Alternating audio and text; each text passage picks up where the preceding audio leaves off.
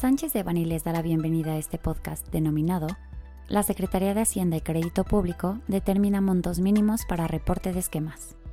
Les recordamos que este material es únicamente informativo, por lo que no puede ser considerado como una asesoría legal. Para más información, favor de contactar a nuestros abogados de manera directa.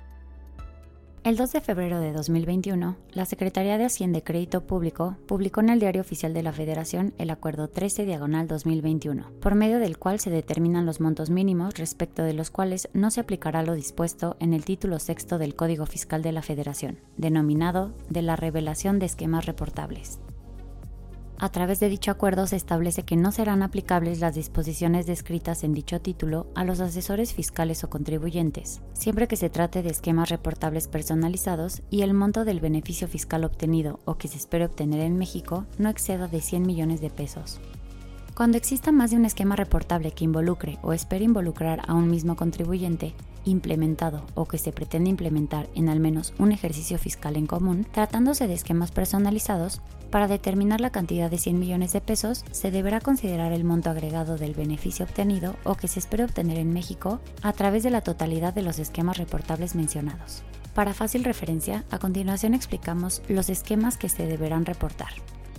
esquemas personalizados de la fracción 2 a la 14 del artículo 199 del Código Fiscal de la Federación, con beneficio fiscal superior a 100 millones de pesos. Esquemas generalizados. Esquemas personalizados que eviten que autoridades extranjeras intercambien información fiscal o financiera con las autoridades fiscales mexicanas, de acuerdo con lo dispuesto por el artículo 199, fracción 1 del Código Fiscal de la Federación.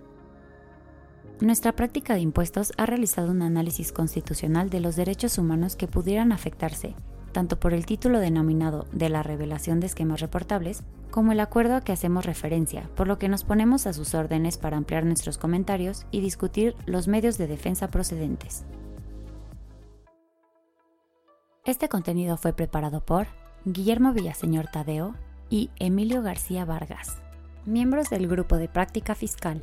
Para cualquier duda o comentario de este material, favor de contactarnos directamente o visite nuestra página www.sanchezdevani.com.